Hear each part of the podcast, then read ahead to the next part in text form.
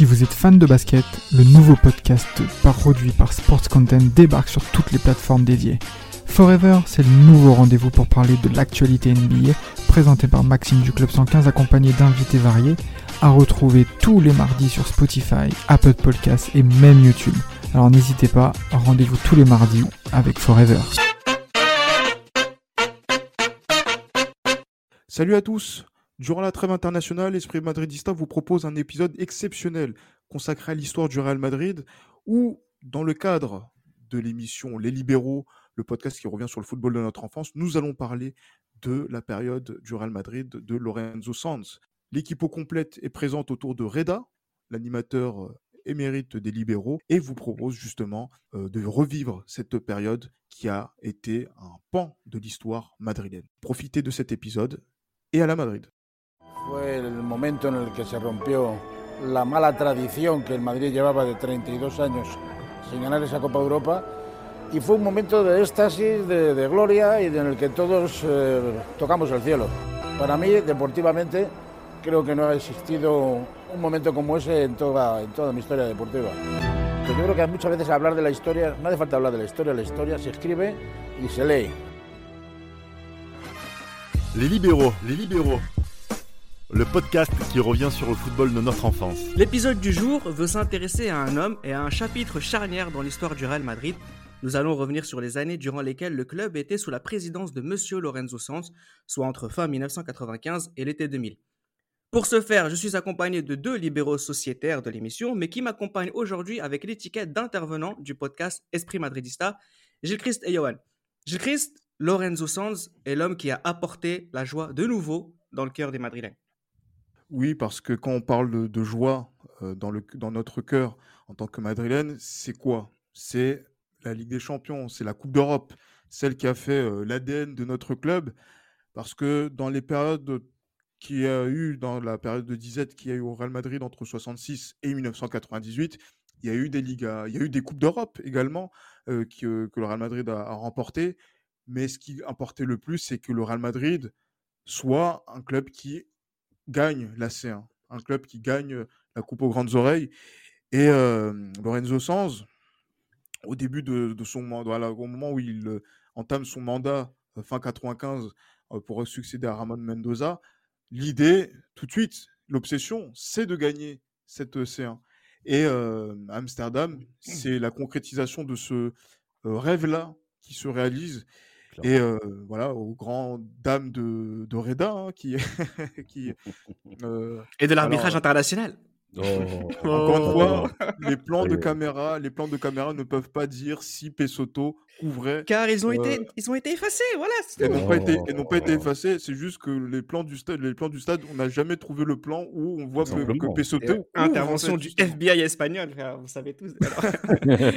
il y aura une droit d'Espagne pour, pour ceux qui aiment le complot. non, mais c'est justement cette euh, C1 98 et, bien plus encore, c'est l'une, c'est l'une des raisons euh, pour lesquelles euh, Sands est l'un des présidents les plus importants de l'histoire du club. Clairement, clairement, cette Ligue des Champions 98, comme l'a dit Gilles Christ, c'est vraiment l'apothéose en fait de, tout un travail qui a commencé en 1995. Donc après, en pleine saison 95-96, où le Real Madrid justement ne, ne fait pas la meilleure des saisons, mais c'est vraiment en fait, ce qui, est, intéressant en fait avec ce qu'a fait Lorenzo Sanz dans le cadre de cette Ligue des Champions là, c'est que il n'a eu que deux ans pour pouvoir la gagner. Et ça, c'est vraiment incroyable. Honnêtement, moi, c'est à partir de là où mon penchant pour le Real Madrid commençait justement à, être d'actualité. Alors, Lorenzo Sanz est né en, en, 1943. Il est malheureusement euh, décédé le 21 mars 2020, foudroyé par euh, la Covid-19. C'était un footballeur modeste dans ses jeunes années de fan du Real Madrid et un businessman redoutable par la suite dans le domaine de l'immobilier notamment. L'histoire de Lorenzo Sanz au Real Madrid commence en 1985 quand il est le directeur du club sous le mandat de Ramon Mendoza. Johan, on parle du Real de Ben Hacker, euh, du Real de la Quinte del Buitre, d'un Real qui revient. C'est ça, un Real qui revient, qui, euh, on va dire, cette période-là, justement, des années 80, c'est plus les clubs euh, violents basques qui, dominent le, football espagnol à cette période-là. Donc voilà, parmi les Clemente. voilà, exactement. C'est Clemente justement qui, qui par la suite avec l'Espagne croira vraiment qu'on était encore au début des années 80 avant de se faire régler par le Nigeria, mais ça c'est une autre histoire. Mais concernant, voilà, concernant la Quinta del Buitre, c'est vraiment au milieu des années 80 que ça commence vraiment à prendre, à prendre forme. Et Ramon Mendoza est vraiment le, le président de cette grosse équipe avec bien sûr des joueurs comme, euh, Manolo, comme euh, Manolo Sanchez, comme Martin Vasquez, Michel ou bien sûr Emilio Butragueño. Donc c'est vraiment cette, cette période-là vraiment où le Real Madrid renaît de ses cendres. Et bien sûr, y a on ajoute bien sûr à la Quinta del Butre. Euh, moi, ce que, j'aime justement ajouter, c'est Hugo, Hugo Sanchez, excusez-moi. Hugo Sanchez qui est vraiment le, tueur de la surface de réparation de cette, euh, de cette équipe du Real Madrid.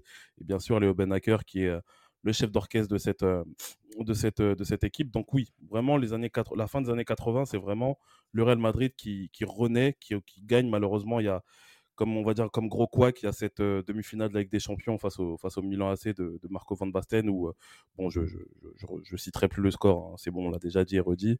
C'est vraiment, c'est vraiment la, la, tâche noire, justement, de cette, de cette période-là. Quoi.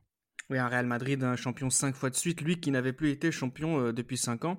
Sauf que ce Real Madrid est aussi un Real Madrid à la santé économique compliquée. Les cinq dernières années de la présidence Mendoza sont chaotiques. En 1995, le Real est champion et Mendoza réélu face à Pérez euh, d'ailleurs. Mais tout ça n'est qu'un arbre qui cache une forêt de dettes et d'impopularité, euh, forçant Mendoza à démissionner, Gilles Christ.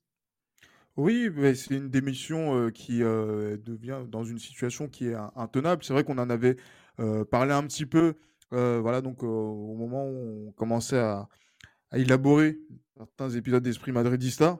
On n'a pas encore eu l'occasion de pouvoir revenir sur cette période-là, notamment par rapport à Florentino Pérez, qui justement, lui avait été piégé par Ramon Mendoza en 95 par rapport au vote par correspondance. Euh, qui a eu une grande influence sur les, sur, sur les élections là.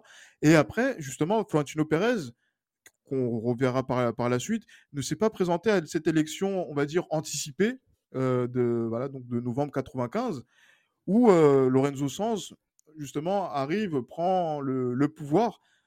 On va dire que c'est une suite logique, parce que il fait partie de la Junta Deportiva, donc c'est-à-dire le, la, direction sportive en tant que vice-président.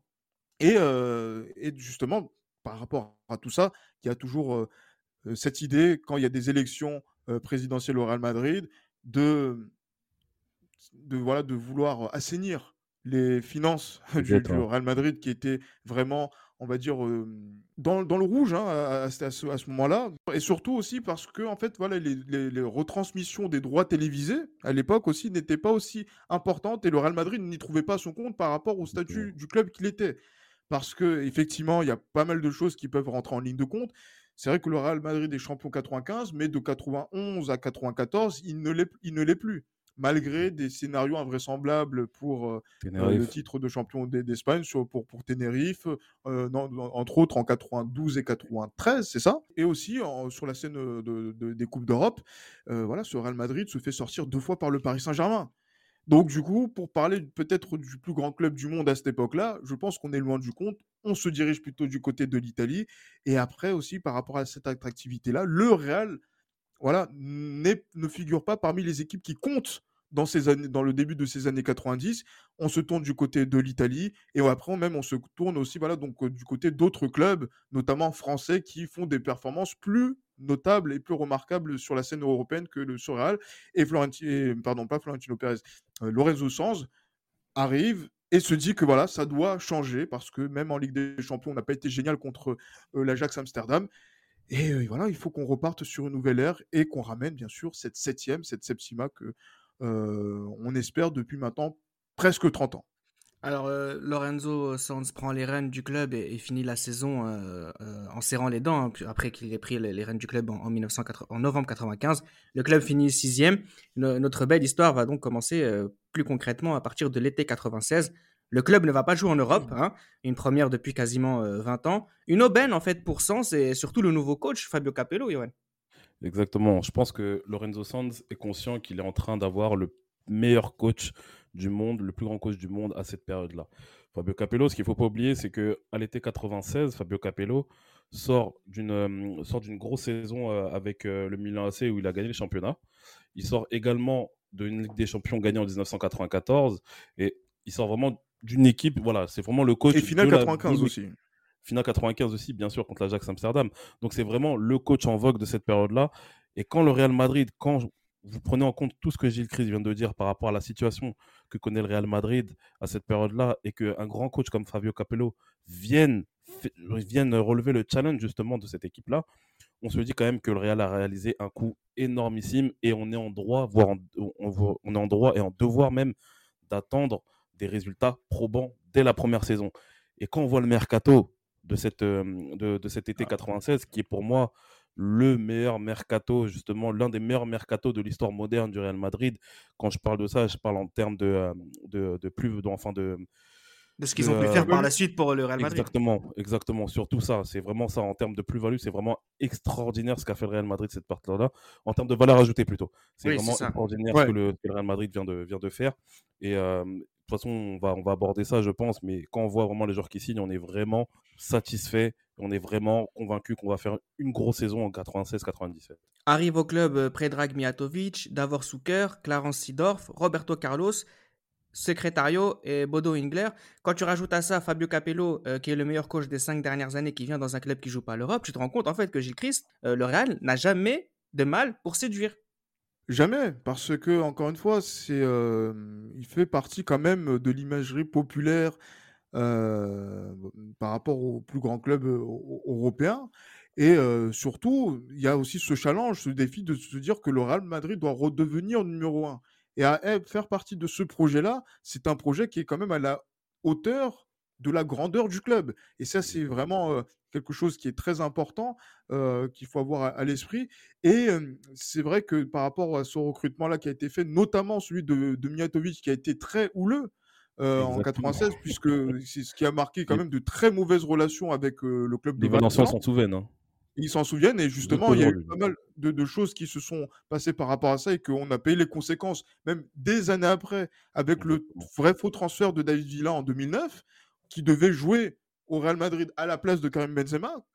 Voilà, c'est euh, donc parce que c'était le transfert qui était prévu et que pour justement rétablir les relations avec Valence, et ben du coup, on n'a pas fait ce transfert de David Villa. Ça vient de cette période-là, 95-96, où il fallait avoir de grosses, enfin de 96-97, où il fallait avoir de grosses prises dans ce mercato-là pour viser de nouveau ben, euh, la, victoire, surtout qu'on a laissé euh, le, le, doublé coupe championnat à un Atlético de Madrid qui euh, est voilà donc triomphant dans la ville de Madrid. Donc il faut rétablir également la supériorité, la suprématie sur l'Espagne avant d'aller chercher l'Europe, puisque à l'époque la Ligue des Champions c'est la ligue vraiment des vainqueurs des championnats nationaux. Donc il faut qu'on reparte justement sur cette base-là. On conquiert l'Espagne avant d'aller conquérir l'Europe. Du côté de la Catalogne, il y a un joueur qui signe dans cet été 97, c'est Ronaldo. Euh, dans cet été 96, c'est Ronaldo.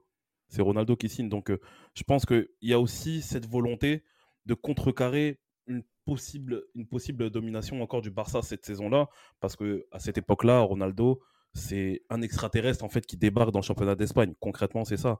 Et euh, c'est le futur Ballon d'Or justement qui débarque. Donc, il y a vraiment il y a vraiment tout un, toute une atmosphère en fait qu'il va falloir gérer. Et heureusement, bien heureusement, grâce à Capello, grâce à Lorenzo Sanz et grâce aux joueurs, le Real Madrid va réussir justement à pouvoir euh, contrecarrer cette, euh, cette concurrence à la fois de l'Atlético et celle du Barça. Tous ces joueurs là qui viennent s'ajouter aux anciens hein, qu'on n'a pas cités, Alcorta, Hierro, Sankis, Redondo, les jeunes aussi, Raoul, Victor, Guti et Fernando Sanz, le fiston. Hein, donc première année de présidence. première année de, présidence oh. complète, premier titre, celui de champion d'Espagne. Voilà, la suprématie sur Madrid, elle est de retour, la suprématie sur l'Espagne aussi. C'est ça exactement. Donc il y a ce titre qui est vraiment rondement mené par, par, par, le, par, le, par Fabio Capello. Alors moi, ce que je retiens en fait de cette saison 96-97, c'est pour moi il y a deux il y a deux matchs pour moi qui sont des matchs charnières. C'est ce quadruplé de Schuker qui met face à qui met face à Valence. Je pense que c'est déjà c'est sur ce match-là qu'on prend la première place. Schuker, pour ceux qui n'ont pas vu justement ce, ce quadruplé, c'est un quadruplé qui est magnifique. D'avoir Schuker, franchement, c'est quand quand on prend en compte le contexte, on est vraiment content d'avoir le meilleur attaquant, euh, l'un des meilleurs attaquants européens, parce que d'avoir Schuker, c'est quelqu'un qui sévit depuis pas mal d'années au, FC Séville. C'est Séville qui a marqué des buts euh, incroyables là-bas. Hein. Exactement. Avec Maradona. Même Maradona s'en souvient. Entre autres. Et euh, voilà, c'est ça. Et donc, voilà, on est vraiment. Donc, d'avoir Schuker met son quadruplé face à, face à Valence, mais surtout, Il y a Julen Guerrero aussi qui, qui, fait mal au Barça et qui nous permet de passer devant.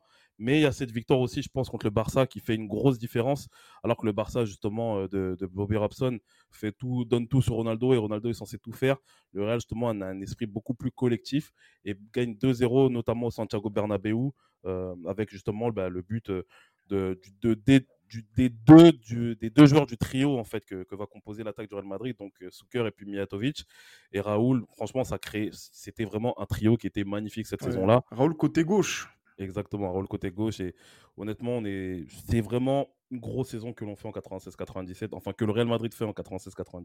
Alors cette bonne première saison, cette excellente première saison qui remet euh, euh, le Real Madrid tout en haut du championnat d'Espagne, elle est aussi marquée par cette embrouille finalement entre Fabio Capello et son président, à partir de février, Fabio Capello explique déjà qu'il ne veut plus continuer de travailler avec son président, qui quittera le club à la fin de la saison. Euh, c'est quoi cette histoire d'embrouille, Ah, la faute à qui Ah, mais en fait, voilà, là, on est vraiment dans une dans un, une sorte de paradoxe. Après, euh, c'est vrai que on se dit que si Fabio Capello dit qu'il ne veut pas rester au Real Madrid euh, à l'issue de la saison, puisqu'on est dans une période où, par exemple, quand on veut quitter un club, et eh ben, on ne démissionne pas en cours de saison, on finit la saison avant de pouvoir le faire.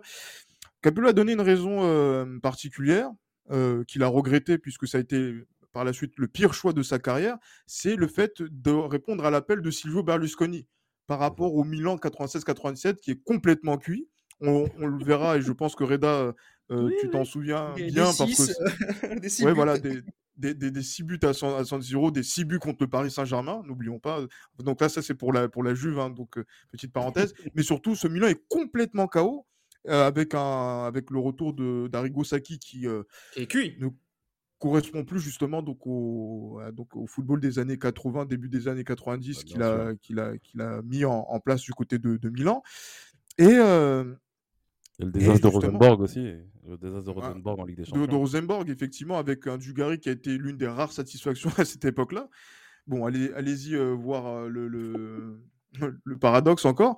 Mais voilà, Fabio Capello, dès l'hiver 97, dit qu'il ne veut plus continuer avec, euh, avec euh, Lorenzo Sanz. Mais ça, c'est une, chose qui est un petit peu dans le, euh, j'allais dire, en off. Hein, donc à, ce niveau-là, il continue justement sur la continuité de ce championnat.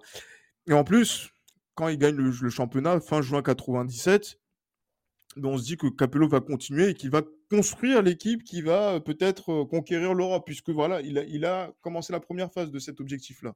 Mais effectivement, Sans dit que Berlusconi a été insistant, que Capello a été sensible aussi à, cet appel du pied, et que finalement, ben, au moment où il aurait peut-être été utile pour Sens de, retenir son entraîneur. Il ne l'a pas fait. Il a essayé de, trouver une solution de, recours pour préparer la saison 87-98. Et ben, Capello, qui attendait ce, signal aussi de la part du Real Madrid, ne l'a pas obtenu. Et après, s'en plaindra, entre guillemets, en disant que oui, mais vous n'avez rien fait pour me retenir. Ah, bon. c'est trop facile. C'est trop facile. C'est trop facile, effectivement. c'est beaucoup trop facile. Et apparemment, en plus de cela, il aurait trouvé aussi comme, comme, comme prétexte le fait que, apparemment, par moment, Lorenzo Sanz imposer à Capello de mettre dans son groupe, voire mettre titulaire le fils de, du président. Fernando. Exactement.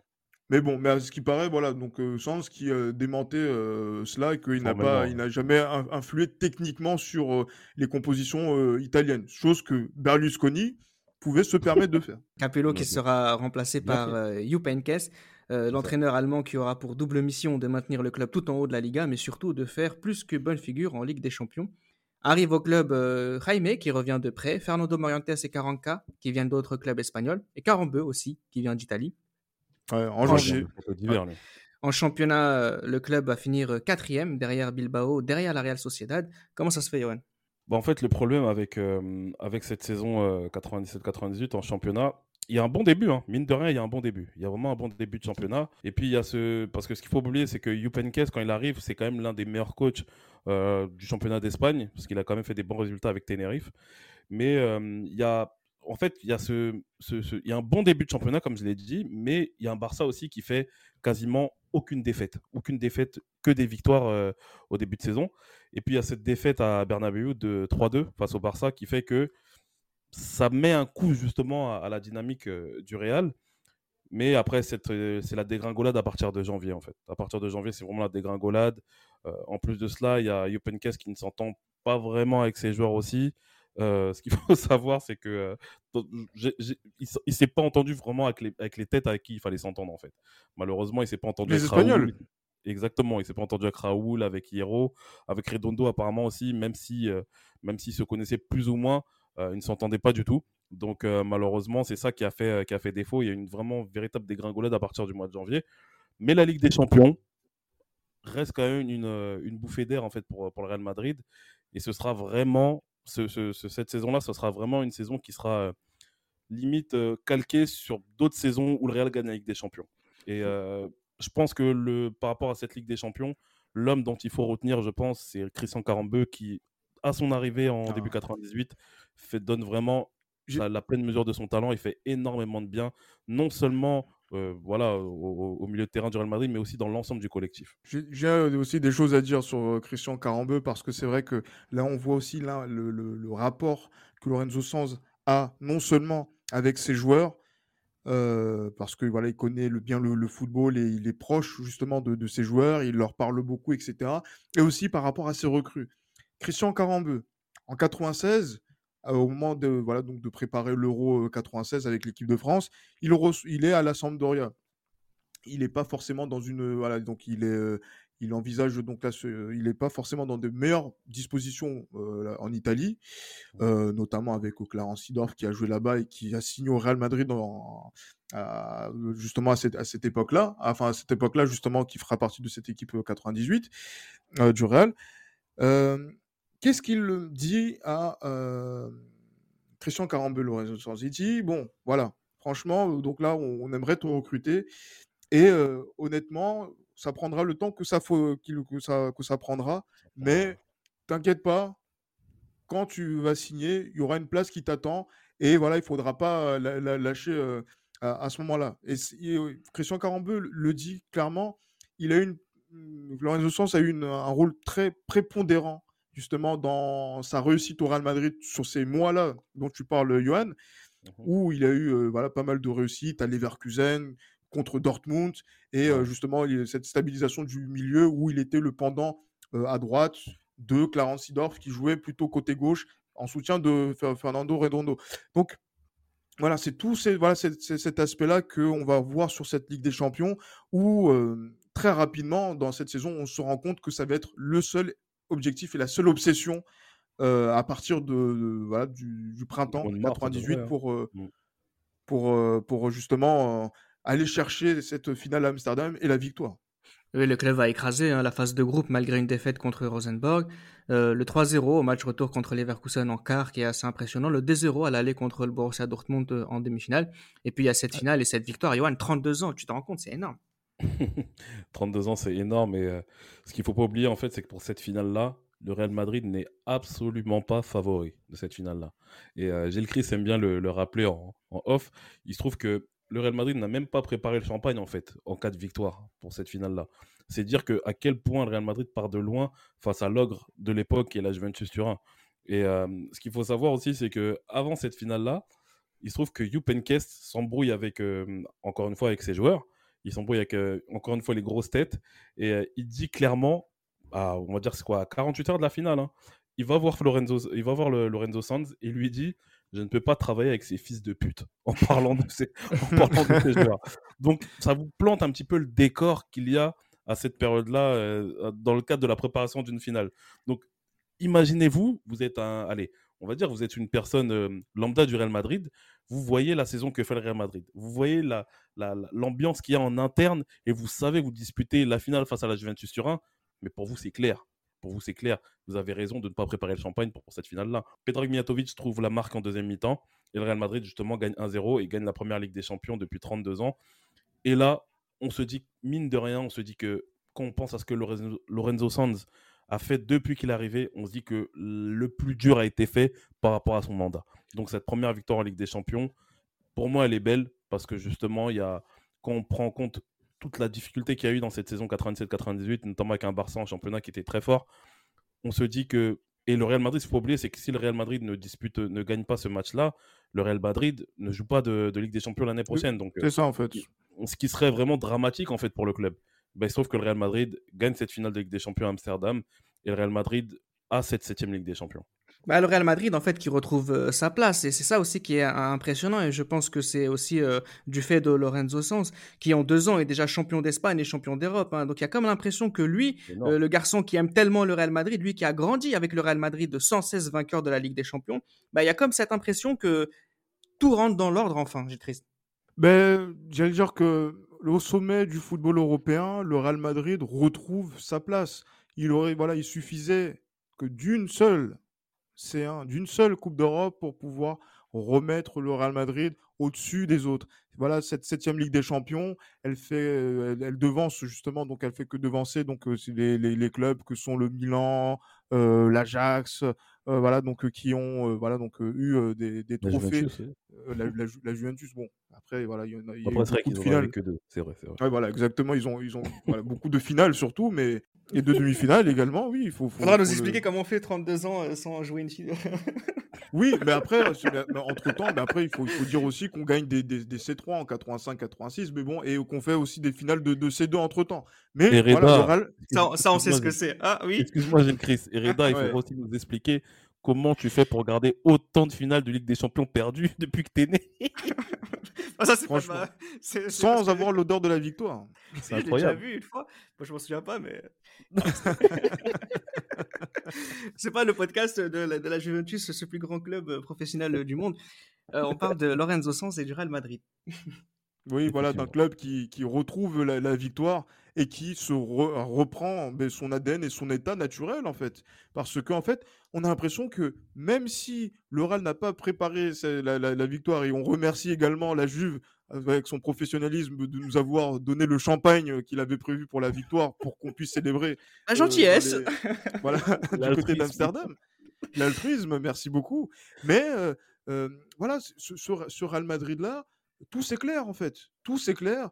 Et en fait, on sent qu'il est parti pour faire autre, voilà, donc pour faire quelque chose de, de voilà de, de, bien encore sur, pour, sur, la, sur la suite pour finir le, le, 20e siècle, entamer le, le, le 21e et faire en sorte que justement avec cet amalgame entre joueurs espagnols qui on va dire tiennent le vestiaire et joueurs joueurs étrangers qui apportent une vraie plus-value dans, dans l'effectif de faire le, justement donc le modèle du Real Madrid qui va peut-être dominer sur les prochaines années. Mais voilà, 98, c'est un aboutissement quand même, puisque voir Manolo Sanchez soulever 32 ans après son père la, la C1, c'est magnifique. Voilà, c'est magnifique. Et je pense que pour beaucoup de, de Madrilènes, je pense à Emilio, qui, qui, a beaucoup, qui m'a donné, qui nous a donné la documentation pour préparer cet épisode, pour la, qui, qui, qui, voilà, qui est du côté de la Galerna, à doit avoir des souvenirs forts. Et c'est pour ce, ce genre de, de, personnes qui ont vécu les années 70-80 du côté de, du, du Real, que cette victoire de 98, elle est le soulagement ultime, alors que nous, on commence notre rapport au football avec, avec ce Real. Comment on explique alors que le club finisse à 11 points du FC Barcelone en championnat l'année suivante et qu'il euh, se fasse éliminer dès les quarts de finale par euh, le Dynamo Kiev euh, en Ligue des Champions, Johan Mais pour moi, tu sais, cette saison 98-99, pour moi, c'est vraiment la fin d'une génération, tout simplement. Parce que, mine de rien, là, après, après cette saison 98-99, on va dire à la fin de la saison 2000 plutôt, la plupart des joueurs qui étaient là en 98 partiront. Donc 98-99, c'est vraiment le, on va dire plus ou moins le glaive final, on va dire, on va dire c'est la demi-finale justement de la dernière génération, on va dire ça comme ça, dans le sens où il y a des joueurs qui étaient présents et qui étaient en bonne forme au début du mandat de Lorenzo, de Lorenzo Sanz, qui ne, sont, qui ne le sont plus. Je pense notamment à Davor Schuker. Après cette Coupe du Monde 98, Davor Schuker, il n'est plus aussi en forme qu'à l'époque. Pedrag Mijatovic, pareil. Il y a Manolo Sanchez aussi, qui devient de plus en plus vieux, qui, dont les jambes deviennent de plus en plus lourdes. Donc, euh, et puis, on n'a pas vraiment de véritable recrue. moi, je pense qu'il aurait fallu justement frapper fort dans cette euh, saison 98-99. on s'est trompé. On s'est trompé, Johan. Hein. Robert Jarny. on a Robert vu, Jarny qui a fait une bonne, euh, qui a fait une bonne, une bonne Coupe du Monde, mais Robert Jarny, il, a déjà, il a déjà 30 piges quand il, quand il arrive en, 98, mmh à l'été 98. Il y a aussi Perica Ognjenovic qui est, qui est un flop monumental, lui qui était un des plus grands espoirs du football européen à l'époque. Donc, il y a, Compo aussi, mais qui pour le coup, lui, a plutôt été, entre guillemets, à la hauteur dans, dans la rotation du moins. Bah, si tu regardes bien, en fait, en général, les joueurs espagnols des clubs, on va dire plus ou moins moyens, qui signent au Real Madrid, en général, c'est pas vraiment des déceptions. C'est mmh. rarement des déceptions, parce que c'est des mecs, ils savent qu'ils sont dans le plus grand club du monde, du moins dans le plus grand club d'Espagne, et ils savent qu'ils doivent tout donner justement par rapport à ça. Ils savent que c'est la source de leur vie. Donc il y, a cette, il y a ce rapport justement qui est totalement différent, par exemple, d'un étranger qui a fait une excellente Coupe du Monde 98 et qui se dit qu'il est déjà arrivé en arrivant au Real Madrid en fait. Et je pense que en termes de recrues dans cette, euh, dans, à l'intersaison 98, euh, on se dit quand même c'est on se dit quand même que c'est pas c'est pas bon c'est pas bon et quand on voit que euh, en championnat euh, Ding déjà c'est Gussi Ding hein, le coach pour, pour rappeler par rapport à ça et quand on voit en championnat justement que c'est pas bon du tout mais surtout moi ce que je retiens c'est la Ligue des Champions c'est ce qu'André Shevchenko fait, que ce soit à l'aller ou au retour. Shevchenko met trois buts et le Real Madrid fait 1-1 à Bernabeu et perd 2-0 à, à, Kiev. Donc, à Kiev, ouais.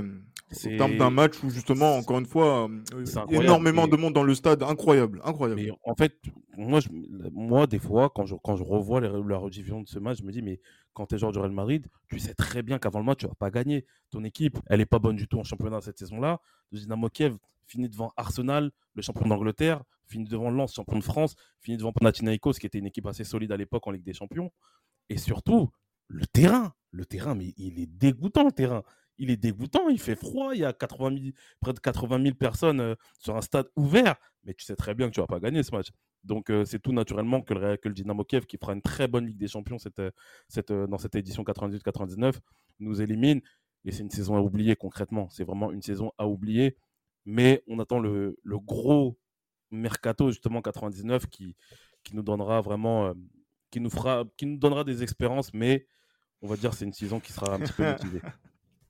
La saison 99-2000 est pour moi la plus représentative de la présidence sans. C'est ah, une saison folklorique durant laquelle le club, le club galère pas mal, hein, mais qui, grâce au madridisme et aux valeurs qu'il revêt, va, va, finir par gagner. Là où le Real gagne le mieux en Europe, le madridisme qui cette fois est porté par le capitaine Adredondo ou par la saison de Raoul, et, mais aussi par le coaching de Del Bosque qui vient à partir de novembre, Gilles Christ. Ben, qui vient pour remplacer Jean Tochak, euh, à l'époque, déjà, bon, c'est. Euh, Jean Tochak en plus. Ce, reverra... je le comprends pas, Gilles. Exactement, mais en plus, quelques mois après, qu'on retrouvera du côté de Saint-Etienne. C'est ça pas les joueurs. Non, mais c'est absolument. Euh, pas... il, aura, il, il, aura, il aura qui comme, euh, comme adjoint à Saint-Etienne euh, Rudy Garcia Ouais. Non, mais pour, vous dire justement la démarche qu'a eu ce Real Madrid là pour pouvoir repartir sur l'année 99-2000, mais euh, surtout, ce Real essaye de repartir en se disant tiens, on va donner. Ben, en fait, le gros transfert qu'on n'a pas fait en 98-99, eh ben, on va le faire justement donc, euh, euh, pour 99-2000 avec le transfert du meilleur attaquant français de l'époque et l'une des petites terreurs du football européen, Nicolas Anelka, qui est le transfert français. Le... Lorenzo Sanz faut l'immerveiller. Et le transfert le plus cher pour nos amis euh, congolais, justement, qui font le lien avec euh, Fali Poupa. Hein, alors que c'est un transfert qui, euh, pour lequel le Real rafle la mise pour à peu près 220 millions de francs, alors que la Lazio met 300 millions de francs sur Nicolas Anelka. Donc c'est pour dire que le prestige du Real Madrid a dominé justement donc sur, sur ce transfert-là et on se dit que il y a quelque chose qui va se, passer dans, ce transfert-là. Mais effectivement, on est quand même aussi dans un contexte aussi de vestiaire qui est assez compliqué. Entre étrangers et espagnols, c'est pas forcément l'amour fou. Pourquoi Sidorf est vendu à, à l'été 99 justement à l'Inter? C'est parce que à terme, Lorenzo Sens le dira, les bagarres continuelles entre Hierro, et voilà, donc Hierro, Santis et les anciens donc, du, vestiaire sont beaucoup trop fréquentes pour pouvoir garder la situation comme ça, même s'il y a un bénéfice derrière qui a été fait sur ce, transfert-là. voilà, on est dans ce contexte-là. Ouais, dis-moi.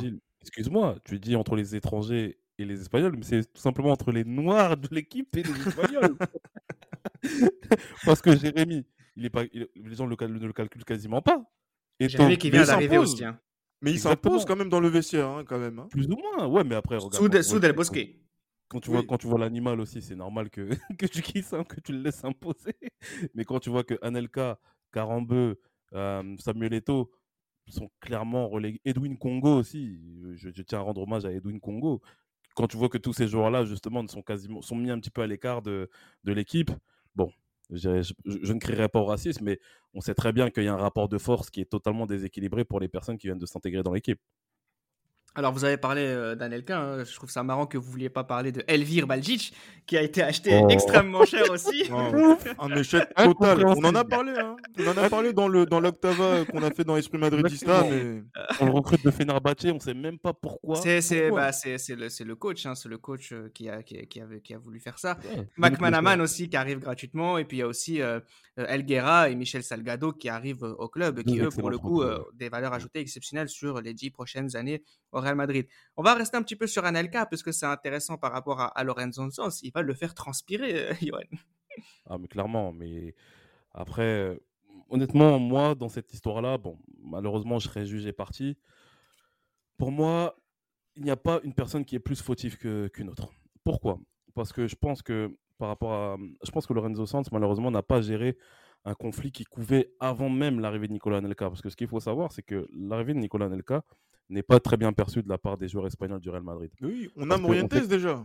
Exactement, parce qu'il y a déjà Morientes qui est là, et concrètement, les joueurs espagnols du Real Madrid ont peur que Morientes soit mis à la cave, tout simplement. Et euh, Anelka, ce qu'il euh, ce qu'il faut savoir pour les jeunes auditeurs, c'est qu'à cette époque-là, Anelka, c'est peut-être le meilleur attaquant du monde. Et c'est sans exagérer que je dis ça. Dans le sens où, à l'époque, Ronaldo euh, est blessé, Batistuta est, fort avec euh, la Fiorentina, mais Anelka, c'est vraiment l'attaquant en vogue en fait de cette période-là. Et il se trouve que quand un joueur de cette dimension-là arrive dans un club aussi politique, dans un vestiaire aussi politique que celui du Real Madrid, il est clair que ça fait des étincelles. Et moi, ce que je reproche à Lorenzo Sanz, c'est de ne pas avoir fait en sorte qu'Anelka puisse s'intégrer de la meilleure des manières. Mais ce que je reproche également à Nicolas Anelka, c'est d'en avoir fait qu'à sa tête. Anelka, il a cru qu'il avait signé à Trappe, il pensait que ça allait être facile, il pensait qu'il allait s'imposer, que tout le monde allait lui, lui dresser le, tapis rouge. Maintenant, quand tu vas dans un club, et surtout quand tu rencontres un vestiaire qui est aussi dur, aussi, euh, aussi vicieux, aussi spécial, et les reins solides pour pouvoir t'imposer. Et euh, surtout, on a, comme on l'a vu hein, dans, les, dans, les, euh, dans, les, dans les documentaires qu'a fait Nicolas Nelka, son intégration, elle n'était pas facile. Personne ne veut lui laisser sa, une place dans le, dans le vestiaire, etc. Donc, toutes ces petites choses qui font que Nicolas Nelka, justement, intègre mal justement cette équipe. Et il y a aussi le fait qu'il refuse de s'entraîner, qui, qui sera justement l'apothéose du, du, grand n'importe quoi que représente euh, le transfert d'Anelka au, au, Real Madrid. Après, on peut quand même préciser, euh, je, je, parlais, je disais qu'il avait fait transpirer Lorenzo Sanz, il l'a aussi fait transpirer de joie, notamment sur la Ligue des Champions.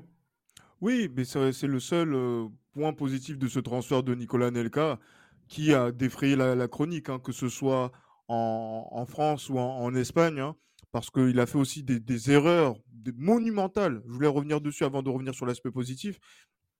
Euh, ou par exemple, quand le président Chirac est en visite en Espagne officielle, on l'invite pour venir, il ne répond pas à la, sollicitation.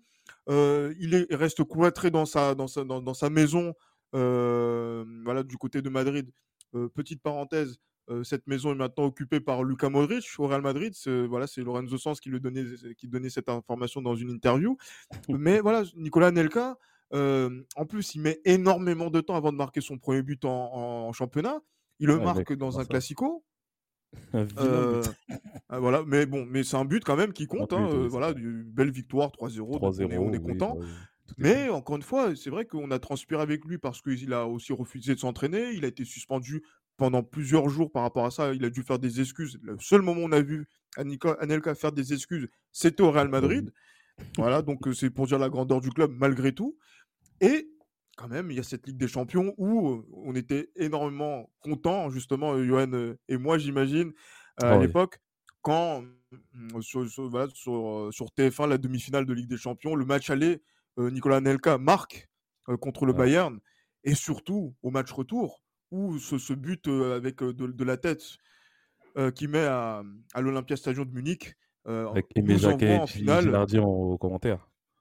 Mmh, ah oui, clairement, et qui nous envoie au Stade de France. Et franchement, pour nous, jeunes Français qui suivons justement voilà, les finales de Coupe d'Europe et la première finale de club au Stade de France, voir son Real Madrid être à l'affiche, c'est vraiment voilà, un bel aboutissement. Nicolas Neka y a contribué, mais franchement, quand on voit le, schéma de la saison, c'est un miracle pour lui. Entre 98 et 2000, c'est quelle Ligue des Champions qui est la plus belle pour vous? Celle qui vient après 32 ans ou celle qui confirme le retour, Johan? Pour moi, c'est celle de 2000. Parce que celle de 2000, quand on prend en compte de l'entame en fait jusqu'à la finale, déjà, on passe un premier tour. Bon, un premier tour qui est assez facile, mais le deuxième tour, il est difficile avec le ah, Dynamo Kiev, justement, qu'on retrouve. Mais surtout, la phase éliminatoire, où on rencontre les deux meilleures équipes du monde à l'époque. Donc, le vainqueur de la Ligue des Champions 99, euh, le Manchester United, qu'on va battre chez lui 3-2 en menant 3-0. Et surtout, le Bayern Munich. Le Bayern Munich qui était vraiment le véritable favori de cette, euh, de cette édition 99-2000. Donc, le finaliste de l'année précédente, que l'on bat à Bernabeu et surtout qui nous fait du mal justement surtout quand, on voit qu'il nous fait du mal en, à la deuxième euh, à la deuxième phase de poule de, donc en gagnant notamment 4-2 et puis euh, et puis euh, bref j'ai plus envie de m'en rappeler. Ah oui bah, on, a, on, a, on, a, on, a, vraiment pris cher hein, justement sur, les, sur cette phase de... on voit vraiment ce que, ce, que fait le, ce que fait le Bayern Munich au deuxième tour et qu'on les bat en demi-finale sachant qu'on n'était pas du tout favori à cette période là enfin sachant que le Real Madrid n'était pas favori à, à cette période là pour moi, surtout, et l'apothéose en finale où, on bat, où, on bat, où le Real bat Valence 3-0, c'est fabuleux. Franchement, c'est fabuleux. Il y a, il y a tout un, toute une atmosphère en fait qui, qui, qui, découle de cette finale-là qui fait que moi, pour moi, ça sera inoubliable. Ce sera inoubliable. Et pour moi, jusqu'à aujourd'hui, c'est la, plus, c'est la meilleure campagne de Ligue des Champions que j'ai vue du Real Madrid. En tout cas, c'est celle qui m'a procuré le plus d'émotions. Pareil pour toi, Gilles, 98-2000, c'est 2000 Ouais, ben justement, j'en ai, ai parlé avec un souvenir très ému Justement, du troisième but. Euh, le troisième but, c'est ton joueur qui marque. En plus, c'est une action où il part de son camp, où il va faire ce face-à-face avec Canizares pour marquer et assurer définitivement la, victoire. Et en fait, c'est toute cette image-là qu'il y a eu sur cette Ligue des Champions qui a été très difficile, sur la saison qui a été très difficile, où justement, euh, au niveau du classement, ben, on n'est pas, ben, justement, le, Real Madrid n'est même pas en mesure d'être européen, quasiment, euh, sur cette saison-là il y a beaucoup de, il y a beaucoup d'émotions qui se, qui, qui ont ressorti de, de cette période-là et au Stade de France en plus. voilà, pour moi, c'est voilà, c'est l'une des plus belles, c'est celle qui a eu, sur laquelle il y a eu le plus de panache. On a battu des équipes qui étaient normalement, en termes d'effectifs, suffisamment supérieures à, nous, qui faisaient partie des deux, trois meilleures équipes du monde à, à, cette époque-là, et combat. Donc, c'est-à-dire qu'à la régulière, et eh bon, on, les, on, a, on a réglé et le Bayern et Manchester et Valence euh, sur, cette, euh, sur la finale 2000. Et franchement, après avoir fait ça, ben voilà, même si tu, ça a été difficile la, la saison, t'oublies tout. Parce que la Ligue des Champions, encore une fois, c'est ce qui sauve la saison du Real. Et c'est l'un des rares clubs qui peut sauver sa saison en gagnant une Coupe d'Europe. Fier de ces résultats, Lorenzo Sanz anticipe les élections de la présidence du Real Madrid, mais Florentino Pérez le bat. C'est une surprise, Johan. Énorme surprise, surtout quand on voit le, bilan de, Lorenzo Sanz, hein. donc euh, quand on voit de 95 à 2000 ce qui se passe. Euh, énorme surprise, mais ce qu'il faut savoir, c'est que Florentino Pérez arrive avec des arguments béton. Florentino Pérez a vraiment préparé minutieusement son, sa, candidature.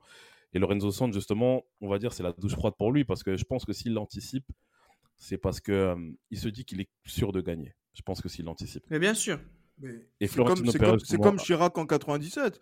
Quand il fait la dissolution de l'Assemblée nationale, il sait que l'Assemblée nationale peut être voilà donc euh, il peut il peut il peut gagner les élections législatives anticipées. Exactement. Et là dans le même coup, il a tiré à côté comme Chirac. Exactement, il a tiré à côté comme Chirac. il a tiré à côté comme Chirac. Et, euh, et voilà, donc du coup, euh, Florentino Pérez, ce qu'il ne faut pas oublier, c'est qu'il arrive avec un programme béton, et je dis pas ça parce que je dis, je dis pas ça parce que il est chef d'une grosse société de BTP, hein. mais c'est vraiment un, programme béton qui, qui, propose et surtout il vient avec la promesse de faire venir qui? Le meilleur joueur du Barça, Luis Figo. Et quand bon après il y a eu un épisode qui a été qui a été consacré à Luis Figo où on revient justement sur les conditions de, de son transfert, mais concrètement Florentino Pérez a très bien préparé son coup et le mercato qui va suivre, ce sera peut-être l'un des plus beaux mercatos aussi de l'histoire du Real Madrid. On va entrer dans la fin du podcast et pour ça, j'aimerais que nous écoutions la question de l'auditeur et elle est pour toi, Gilles Christ. Salut Reda, salut Gilles, salut Johan, la team d'Esprit Madridista. Alors Gilles, j'ai une, question pour toi. À l'image de ce que tu avais déjà fait euh, dans un épisode d'Esprit Madridista pour euh, Florentino Pérez, quel bilan fais-tu du Real Madrid sous la présidence de Lorenzo Sanz en termes sportifs, de résultats et donc de titres, mais aussi au niveau institutionnel, la gestion du mercato, du départ de certains joueurs-entraîneurs, la gestion financière, sans oublier l'opération Gandalf, avec cette volonté de créer une Super League en 1998. Alors, les plus fidèles auditeurs d'Esprit Madridista auront reconnu la voix de, Jérémy, le troisième euh, larron euh, du podcast, qui n'a malheureusement pas pu être euh, avec nous, mais je tenais quand même à ce qu'il participe à notre émission. Alors, je il y a plusieurs questions quand même dans l'audio de, Jérémy, et, on va y répondre à, chacune, à chacune d'entre elles. Tu peux y participer, Johan. Hein. de toute façon, il y aura un audio pour toi aussi. D'ailleurs, je fais un coucou, d'ailleurs, je fais un coucou à Jérémy, qui est devenu un très bon ami depuis que depuis qu'il participe avec nous à Esprit Madridista.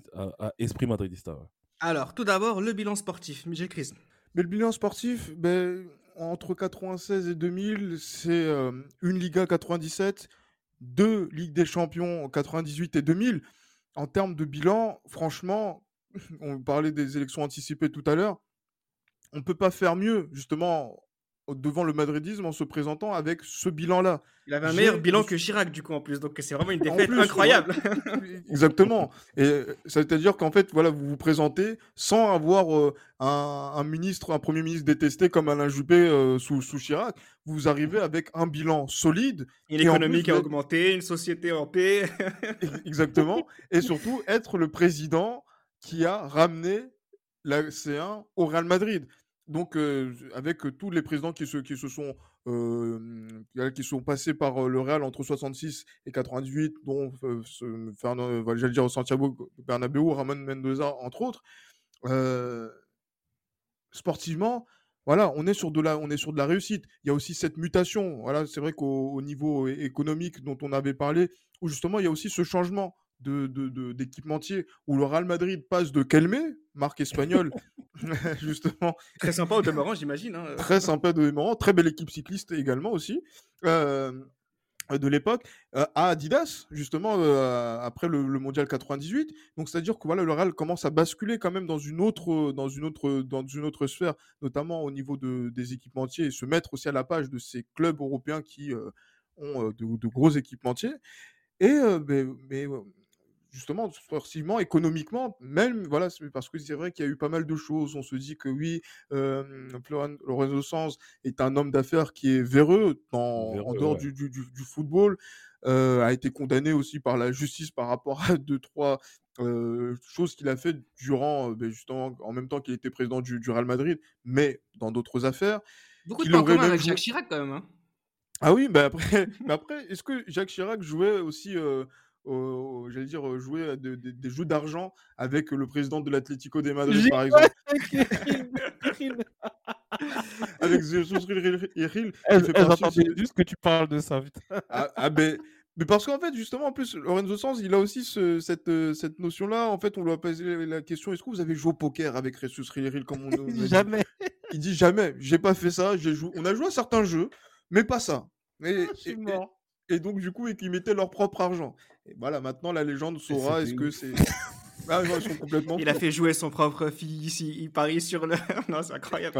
Eh, franchement, le pouvoir, c'est incroyable. C'est incroyable. Mais, mais justement, le, pouvoir justement de faire jouer donc son, son fils euh, euh, Fernando euh, dans l'effectif jural peut-être amener la, la Septima, puisque c'est son fils qui, voilà, qui dit à, à Peja Mijatovic qui, qui, va, qui va marquer mmh. à Amsterdam. Donc, du coup, voilà, il paraît que c'est une intuition qui, voilà, qui, qui était qui a été qui a été bon qui a été bon pressage et en plus avoir un père et un fils président et un fils joueur qui gagnent une, coupe d'Europe voilà c'est ça a un peu de la gueule mais bon. Et après voilà donc j'allais dire ouais donc on était sur l'aspect économique et c'est vrai que là il y avait la question de, de la Super League qui avait déjà été évoquée notamment à, cette époque là où il y a encore le Milan, euh, le Milan de Berlusconi qui est dans le coup, hein, euh, par rapport à ça, pour essayer de gagner euh, davantage de, de, revenus financiers.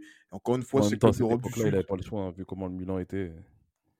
clairement, mais aussi le, taux d'endettement aussi du coup du côté du, du Real en termes de bilan économique fait que voilà, envie que, quand on te promet davantage de revenus publicitaires par rapport à un système de Ligue des Champions qui n'était pas à la faveur de, des gros clubs, entre guillemets, et qui a été réformé justement à cette époque-là pour pouvoir les retenir. C'est vrai que cette, cette idée-là, quand on, la revoit sous Florentino Pérez, bon, on, disons qu'il a eu des inspirateurs.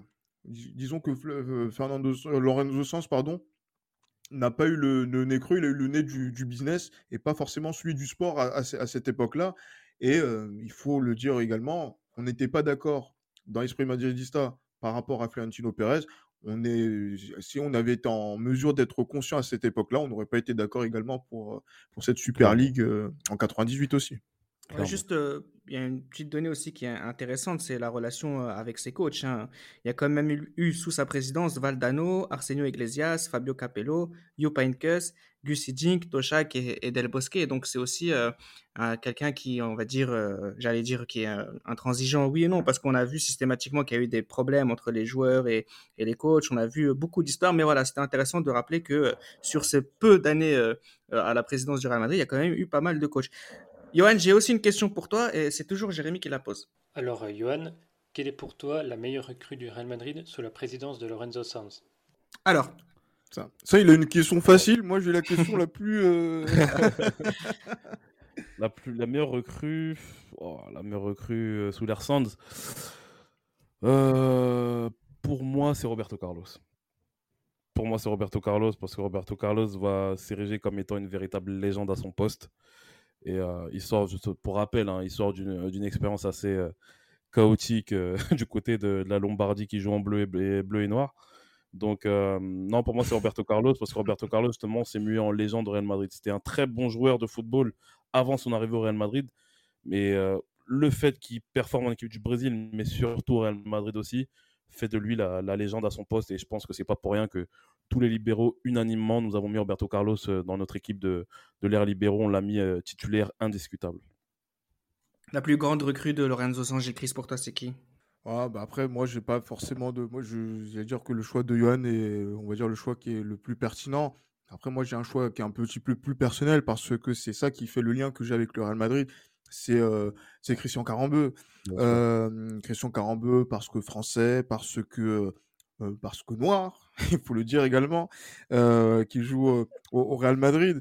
Et, c'est vrai que à ce niveau-là, le, ce, transfert-là, même s'il a été, il a été plus frustrant sur la, j'allais dire sur la, fin de, son parcours où il a été régulièrement sur le banc et qu'il a été aussi un, soutien pour les nombreux étrangers qui étaient du côté du, du Real.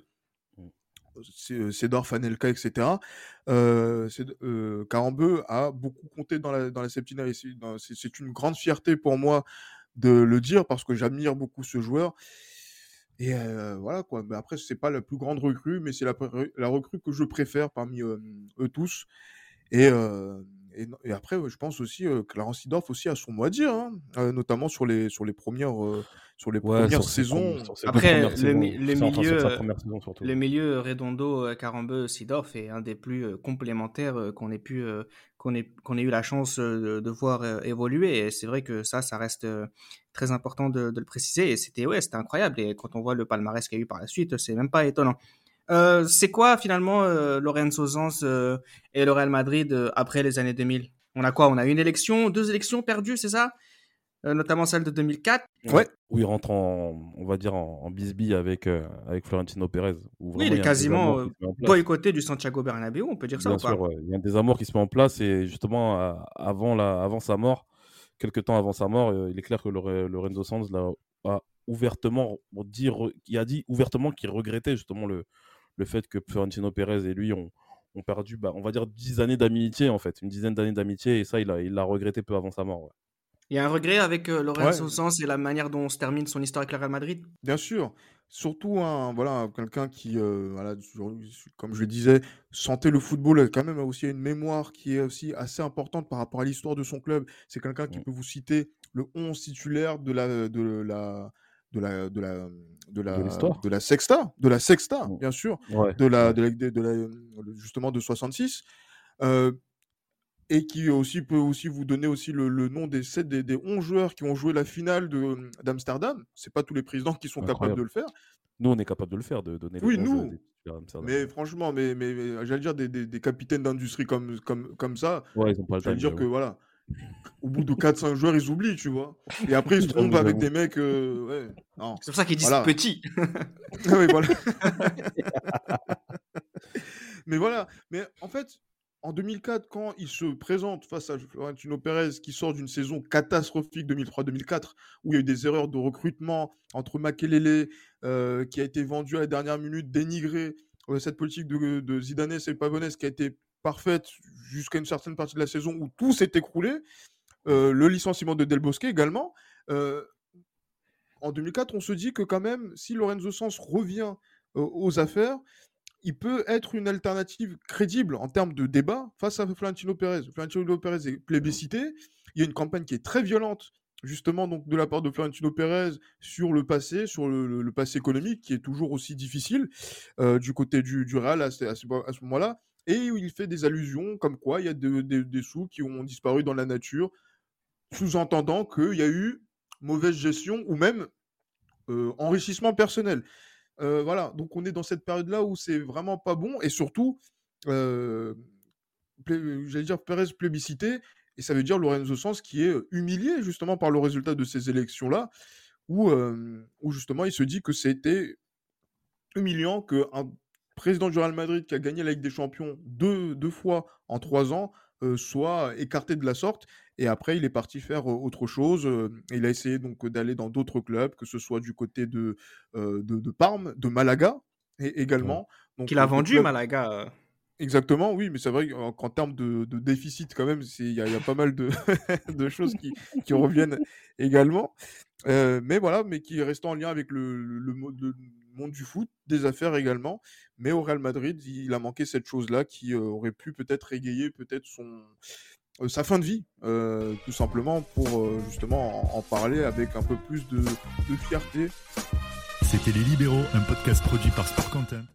J'espère que cet épisode euh, des libéraux avec Esprit Madridista vous a plu. N'hésitez pas à le suivre sur euh, tous les réseaux sociaux sur lesquels nous sommes impliqués et également sur toutes les plateformes de téléchargement. N'hésitez pas à donner votre avis sur euh, ce podcast et à la Madrid toujours.